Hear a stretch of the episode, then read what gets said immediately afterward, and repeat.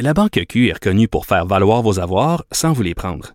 Mais quand vous pensez à votre premier compte bancaire, tu sais, dans le temps à l'école, vous faisiez vos dépôts avec vos scènes dans la petite enveloppe. Hmm, C'était bien beau. Mais avec le temps, ce vieux compte-là vous a coûté des milliers de dollars en frais, puis vous ne faites pas une scène d'intérêt. Avec la Banque Q, vous obtenez des intérêts élevés et aucun frais sur vos services bancaires courants. Autrement dit, ça fait pas mal plus de scènes dans votre enveloppe, ça. Banque Q. Faites valoir vos avoirs. Visitez banqueq.ca pour en savoir plus. On en parlait, euh, Mattel, euh, bon, euh, j'en parle tout le temps, évidemment. La, Barbie, je l'aime, je l'haïs en même temps, mais quand même, il y a une volonté de la marque depuis quelques années de mettre, si on veut, à l'avant des modèles qui sont inspirants pour les jeunes filles, d'amener Barbie ailleurs, si on veut. Et là, la compagnie qui vient de créer la toute première Barbie astrophysicienne, notamment pour encourager les jeunes filles à s'intéresser aux sciences. Et j'avais envie d'en parler avec Sylvie Beaulieu, qui est astronome de soutien à l'Observatoire du Mont Mégantic. Bonjour, Madame Beaulieu.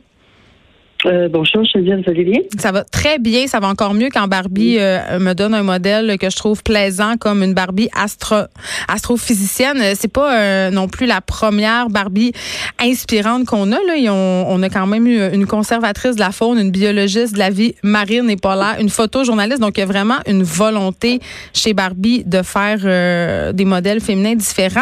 Mais vous, comme astronome, comment vous accueillez ça, cette initiative-là? En fait, euh, euh, j'en ai parlé avec mes collègues aussi, mais personnellement, oui, on, croit que c'est vraiment un pas vers la bonne direction. C'est d'essayer d'encourager les petites filles euh, à des métiers qui sont absolument pas reliés juste aux hommes, en fait. Donc, je pense que ça va aider. C'est sûr que ça demeure quand même une image de Barbie, mais je pense que c'est exactement. Ils, font l'effort, évidemment, d'essayer d'aller chercher les métiers tous les métiers, euh, une diversité dans les métiers. Euh, il y a encore un pas à faire, je pense, pour euh, l'image de la Barbie, mais il faut aussi penser que c'est leur marque de commerce. Puis après 60 ans, c'est un peu difficile de changer une marque de commerce comme ça, mais on a bon espoir que ça va se diriger vers le, euh, du bon côté. Vous, vous... Essayer d'enlever l'image de la femme parfaite euh, qui ressemble ben à Barbie. oui, mais la Barbie astro astronome ou astrophysicienne, elle est quand même blonde, euh, elle est caucasienne, elle est mince, mais ça, c'est un autre débat. C'est quand même une bonne chose. Et là, vous avez dit quelque chose que je trouve assez intéressant, Madame Beaulieu. Vous avez dit, Mattel qui essaie de mettre en lumière des métiers, mais astronome, c'est pas un métier comme les autres. Comment on devient astronome? des longues, de longues études. Euh, on décroche pas, c'est ça. Non, c'est ça exactement. Ça prend donc, il faut aimer les sciences, c'est certain, mais les mathématiques aussi. Euh, puis ce qu'on fait, c'est qu'on fait, on commence par faire un baccalauréat en sciences, surtout la science physique et mathématiques. Puis par la suite, on fait une maîtrise et un doctorat en astronomie, plus spécialisé dans, dans l'astrophysique. Euh, on peut choisir un sujet différent, que ce soit l'étude des galaxies ou des étoiles. Donc, vraiment, c'est de longues études. Puis après l'obtention du doctorat, alors on n'a pas encore terminé parce qu'on n'est pas encore tout à fait autonome. Donc, euh, on fait ce qu'on appelle le postdoc. Ça, c'est vraiment trois années suivant l'obtention du doctorat. Et on, on est assisté par des professeurs pour vraiment nous tenir encore un peu la main pour apprendre vraiment les métiers, pas seulement d'astronome, mais de faire des demandes de subventions, de d'écrire des rapports. Oui, je comprends. Je comprends que c'est un long parcours, mais mais en, mais en même temps, j'ai l'impression qu'on. Euh, ma question, je me dis. Est-ce qu'on intéresse assez nos jeunes filles aux sciences? Parce que moi, j'ai pas l'impression, en tout cas, c'est peut-être un préjugé de ma part, euh, qu'il y a beaucoup de petites filles qui rêvent d'être astronautes, astronomes, qui, qui veulent devenir chercheurs. Tu sais, euh, on intéresse peu les petites filles aux sciences et ça commence au primaire. Exactement. Mais en fait, ça commence beaucoup plus tôt que ça.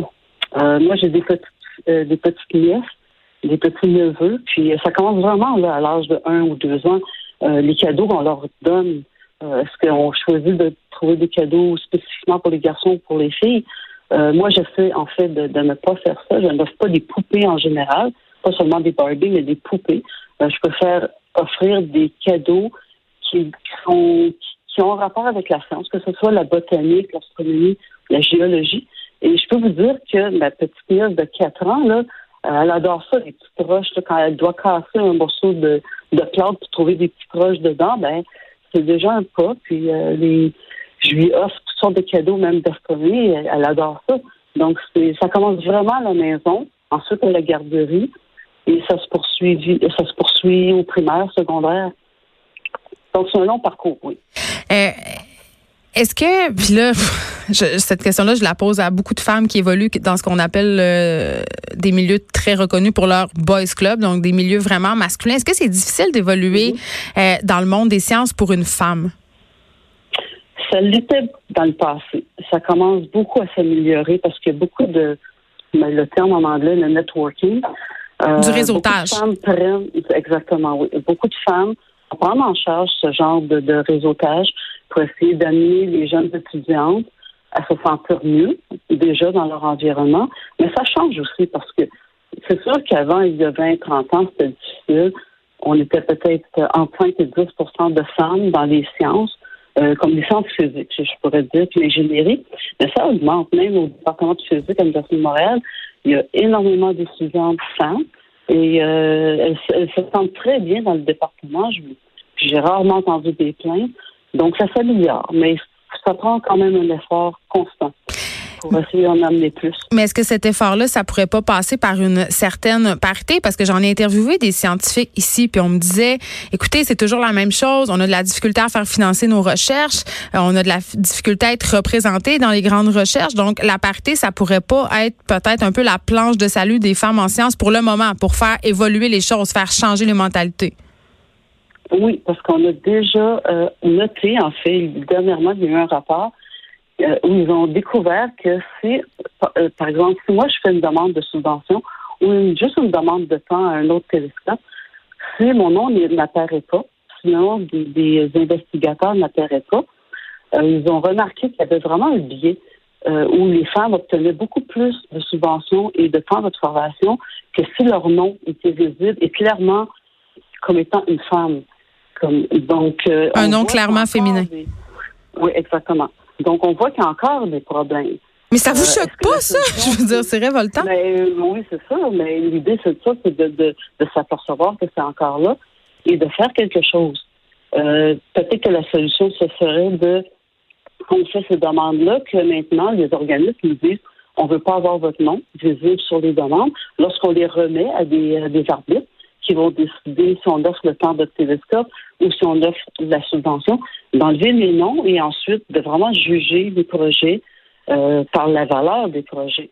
Et c'est peut-être ça le futur. Là. Et puis il y a eu beaucoup de débats en ce moment dans les conférences scientifiques pour peut-être amener un système beaucoup plus équitable de cette façon. Donc la parité, ce serait oui pour vous. Exactement. Puis aussi, la parité, c'est pas seulement hommes-femmes, mais c'est aussi euh, les groupes ethniques. Euh, si vous avez un nom qui n'est pas euh, genre très québécois ou très américain, euh, ben, il y a peut-être une tendance aussi à dire bah peut-être que le projet n'est pas bien ficelé. Donc le fait d'enlever le nom, ça pourrait augmenter en fait la chance à tout le monde de partir du même pied et d'offrir vraiment l'argent ou le temps de télescope au meilleur projet comme on est supposé le faire. Si on revient à la fameuse Barbie astrophysicienne, il faut savoir que cette Barbie-là, elle est née d'un concours organisé par Mattel et le National Geographic. Et c'est à l'Observatoire du Mont Mégantic qu'une petite fille qui s'appelle Zoé, qui a six ans, a rencontré euh, l'astrophysicienne canadienne Victoria Caspi. C'est elle qui a inspiré, en fait, cette poupée-là. Euh, vous les avez vues, vous les avez reçues. Quand même, ça reste une initiative euh, par une entreprise privée. on l'a dit, vous l'avez dit tantôt, vous l'avez évoqué, là, c'est quand même Barbie, ils veulent quand même vendre des poupées, mais est-ce que ça peut faire, selon vous, une réelle différence dans les perceptions? Moi, je pense que oui, surtout pour la petite Zoé. Euh, mettez sa classe, elle a 6 ans. C'est une petite fille qui est un petit peu gênée. Puis elle arrive là, dans un télescope professionnel. Euh, c'est impressionnant déjà. Le fait d'être sur place, lorsqu'on arrive au Mont Mégantic, on voit le, on voit le, le gros télescope, oui. Oui, puis je pense que ça, elle va s'en rappeler longtemps, la petite. Là. Puis je pense que c'est ça qui est l'idée derrière le fait d'accepter ce genre de projet-là. Ben, premièrement, euh, professeur Caspi, elle est membre du Centre de recherche en astrophysique du Québec. Donc, elle a accès à l'Observatoire du Mont Mégantic. Oui, elle enseigne aussi à l'Université McGill. Exactement, mais elle a quand même accès à nos facilités. Mm-hmm. Puis le fait d'arriver puis d'offrir une journée comme ça à la petite Zoé, euh, c'était déjà, euh, pour moi, c'est quelque chose de très positif. Puis je pense que ben, j'ai pas vu encore la vidéo tout monter, là, mais j'espère que ça va démontrer euh, non seulement le site, mais euh, toute l'impression que ça donne lorsqu'on arrive là-bas. Puis, puis, je pense que la petite, elle va s'en souvenir. Là.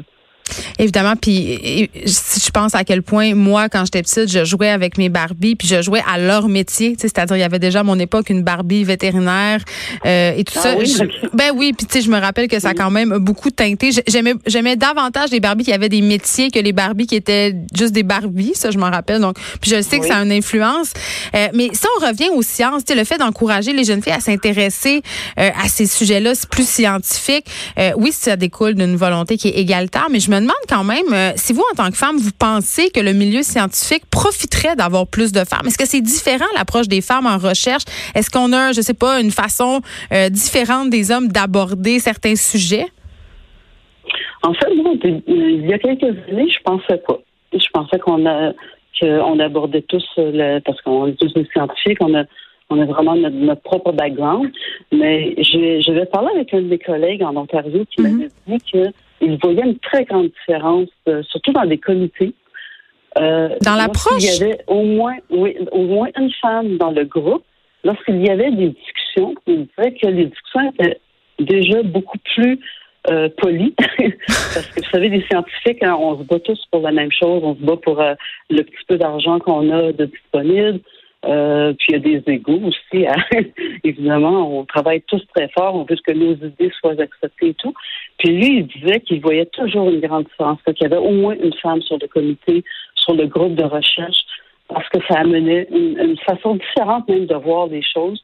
Puis moi, je peux le voir parce que je le vois en fait avec mon équipe maintenant, euh, l'approche que j'ai euh, comparativement à certains de mes anciens collègues qui travaillent avec la même équipe mais je pense que c'était quelque chose de très positif. Euh, mais euh, oui, je suis d'accord. Là, on se parle de l'attitude des femmes dans les milieux de travail, mais plus euh, spécifiquement au niveau des recherches elles-mêmes. on a vu, par exemple, qu'en médecine, l'arrivée des femmes a quand même assez changé la donne, notamment pour des recherches spécifiques sur des sujets en particulier, des sujets liés à la santé féminine, par exemple, tous les cancers féminins. Le fait d'avoir des femmes chercheurs, ça avait quand même amené des recherches à être poussées plus loin. J'imagine que c'est, c'est ça serait la même chose dans toutes les sphères scientifiques. Là, on s'intéresse pas aux mêmes affaires, on n'a pas les mêmes préoccupations. Ben, c'est pas, côté de médecine, c'est peut-être un petit peu différent comme de la physique. La physique, c'est bon, on parle de d'une base qui est connue de tout, euh, que ce soit un homme ou une femme. On parle tous de la même base euh, des euh, de mathématiques et physique. c'est peut-être l'approche aussi, comment on, va coder ou comment on va approcher le problème, qui est peut-être un petit peu différent, mais ça reste quand même on travaille avec les mêmes outils. Donc, euh, pour du côté de médecine, je pourrais pas vous dire parce que je suis pas dans le domaine, mais je peux probablement aussi que les chercheurs qui cherchent à, résoudre des problèmes de santé, probablement qu'ils commencent maintenant à apprendre qu'il y a une différence entre un homme et une femme côté hormonal. Mais du côté de la physique, c'est un petit peu différent, comme je disais. Parce que c'est universel comme ça va. Exactement, oui, exactement. Merci Sylvie Beaulieu de nous avoir parlé. Vous êtes astronome de soutien à l'Observatoire du Mont Mégantic. Merci de m'avoir invité. C'est quand même euh, je suis tout le temps un peu partagée quand il y a des nouvelles euh, qui concernent Barbie euh, et Mattel, euh, la compagnie qui fabrique Barbie. moi, j'ai une fille de 9 ans et elle s'intéresse encore aux Barbie, quoique de moins en moins. Je pense que s'il y avait une Barbie influenceur, ça pourrait l'intéresser davantage. Mais on était l'autre fois dans une boutique de jouets pour les enfants, puis il y avait, on sait que depuis quelques années, il y a une Barbie plus enrobée. C'est pas, pas une Barbie grosse, là, ils ont pas peur des mots. C'est juste une Barbie, en tout cas à mon sens, un IMC plus normal parce qu'on sait que les mensurations de Barbie, même si ont été revues avec les années, sont moins exagérées, là, sont quand même assez inatteignables pour la plupart d'entre nous. Et euh, ma fille d'emblée était moins intéressée à avoir une Barbie euh, plus grosse en guillemets. Elle était aussi moins intéressée à avoir une Barbie euh, d'une autre origine ethnique que la sienne, c'est-à-dire on est encore dans cette image de la Barbie blonde, de la Barbie blanche. Oui, il y en a des Barbies qui sont noires, qui sont asiatiques, qui sont latinas, mais quand même ma fille veut pas jouer avec. Puis ça, je sais pas si c'est le problème de Barbie ou c'est un problème de société, mais quand même. Puis on l'a dit tantôt avec Sylvie Beaulieu, c'est super tout ça, mais n'en reste que la Barbie astrophysicienne dont il est question, là, ben, elle est mince, puis elle est blonde, puis elle a des grands yeux de biche, puis elle a des seins en dessous du menton, puis elle a des jambes infinies. Donc, on est on est encore dans le problème de la Barbie, dans les stéréotypes de la beauté euh, féminine, de la femme blanche, de la femme blonde. Euh, c'est ça. Donc euh, c'est beau tout ça, c'est le fun, mais euh, il y a quand même des petits bémols. Puis honnêtement, je sais pas si le bar les Barbie. Je pense que c'est de moins en moins populaire puis que Mattel est quand même dans une espèce de réaction de panique d'essayer de faire jouer des petites filles avec leurs jouets euh, parce que en tout cas quand je regarde les mères autour de moi euh, puis j'y vais à des fêtes d'enfants puis j'y allais c'est plus c'est plus un cadeau très populaire, l'art Barbie. Donc, c'est peut-être un effort un peu désespéré, mais quand même, on salue cette initiative-là. Une Barbie astrophysicienne, c'est quand même une bonne nouvelle. De 13 à 15, les effrontés.